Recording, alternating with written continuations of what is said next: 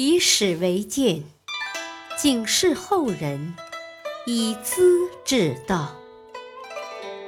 品读《资治通鉴》，启迪心智。播讲汉乐，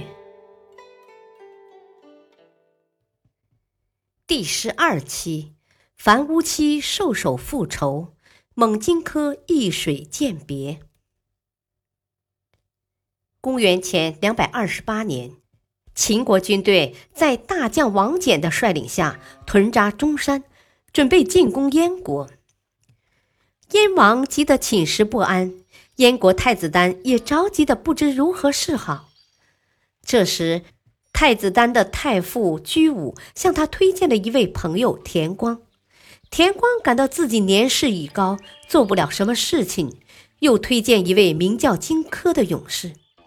这位荆轲本是魏国人，当时正好住在蓟城，年富力强，尤其精通剑术。太子丹马上备了一份厚礼，找到荆轲，一头跪下，说：“秦国军队眼看已打到我们的国门了，燕国这样弱小，怎么抵挡得住？只有派出一位使者面见秦王。”逼他交还各国的土地和百姓，如果不答应，就给他一刀。秦王死了，秦国内外不安宁，我们才能得救啊！说罢，竟嚎啕大哭起来。荆轲爽快地答应了，可迟迟没有采取行动。太子丹很着急，再三请求。荆轲又说：“我这样两手空空去见秦王，他凭什么相信我呢？”我想最好你给我准备两件东西，一件是燕国最富庶的地方都抗的地图，再一件是樊老将军的人头。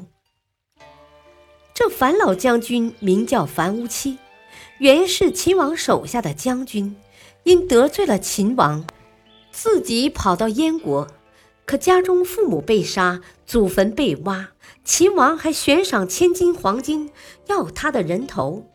荆轲以为，若是提着他的人头去见秦王，想必不会有问题。樊乌期听了荆轲一番话，嚎啕大哭，但也只说了一句话：“一切听凭先生的安排。”荆轲说道：“我要是能得到将军的首级，当面呈现给秦王，趁他不注意，一刀杀掉他，这样燕国的危难解除了。”将军的家仇不也报了吗？樊无期本是慷慨无畏的勇士，听了这一番话，激动地站起来。先生今天说的，就是我日思夜想而又做不到的，拜托你了。说罢，深深一击，抽出佩剑，转身自刎。太子丹将首级收好在一只木匣中。又买来一把极锋利的匕首，涂满毒药，并召来一位本国的少年勇士秦舞阳，准备送荆轲出发。临行那天，荆轲本想等一位智勇双全的朋友做帮手，等了很久却不见人来，又见太子丹很急躁，一个劲儿的催促，只好长叹一声，上路了。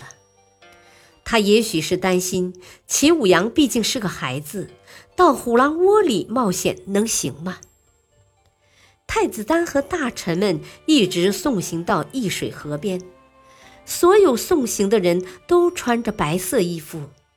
荆轲的好朋友高渐离敲击柱，一种乐器，激昂高亢的调子响彻云霄。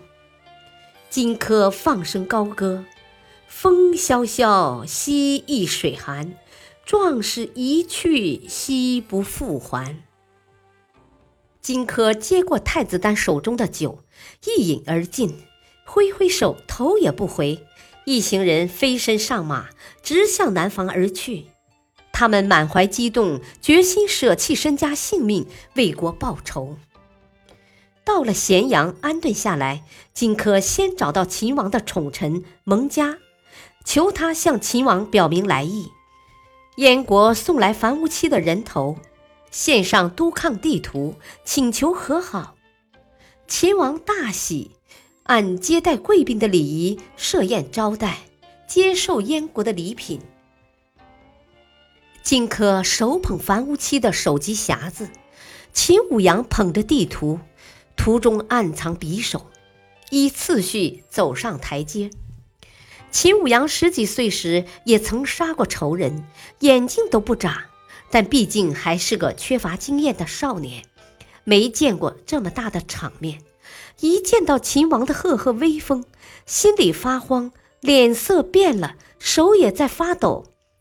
荆轲当即向秦王解释：“北方的小臣从没见过大王的威仪，心里紧张，还请大王原谅。”说着说着，顺手接过武阳手中的地图，连同匣子一起送到秦王的面前。秦王示意侍从接过匣子，伸手去翻地图，刹那间，一把匕首闪着寒光露了出来。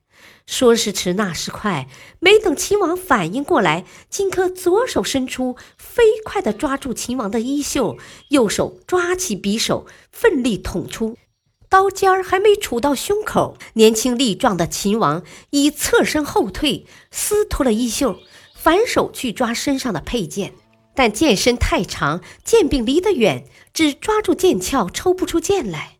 秦王在慌乱中环绕着殿柱奔跑躲避。荆轲跟着追，事情发生的太突然，周围的大臣和侍卫一时间懵了头，都不知所措，呆呆地看着两人，一个猛追，一个急躲。按秦国宫廷的规矩，上朝的大臣不许佩戴武器，殿上的武士没有命令不许走动。秦王已经呆了，又喊不出声。荆轲冲进来，左右的人只得平手搏斗。情况极其危急，这时候宫廷医生夏无怯急中生智，将手中的药袋飞起，掷向荆轲。荆轲稍一迟疑，才有人大叫：“大王，把宝剑掉个头抽出来！”秦王如梦方醒，一摆身子，剑柄就顺到了右手边。他奋手一带，寒光闪闪，直刺荆轲，砍断了他的左腿。荆轲动弹不得。即将匕首用力向秦王掷去，却又插进了殿柱。秦王连连挥手，荆轲身中八箭，鲜血喷洒满地。他自知无能为力了，身子倚着殿柱，双腿岔开，表示对秦王的极度鄙视，从容地骂道：“我今天没能成功，不是杀你不死，是要活捉你。”要你投降求饶，交出强占的土地，去回报太子。话才说完，就闭上了眼睛。后人对荆轲的失误怀着深深的同情。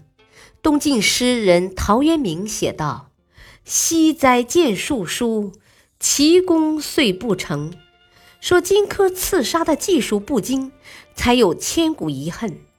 唐代诗人李远却说：“秦灭燕丹怨正身，古来豪客尽沾巾。今亲不了真贤士，辜负田光一片心。”说荆轲根本不该这么莽撞，以致坏了燕国的大事，促成燕国迅速灭亡。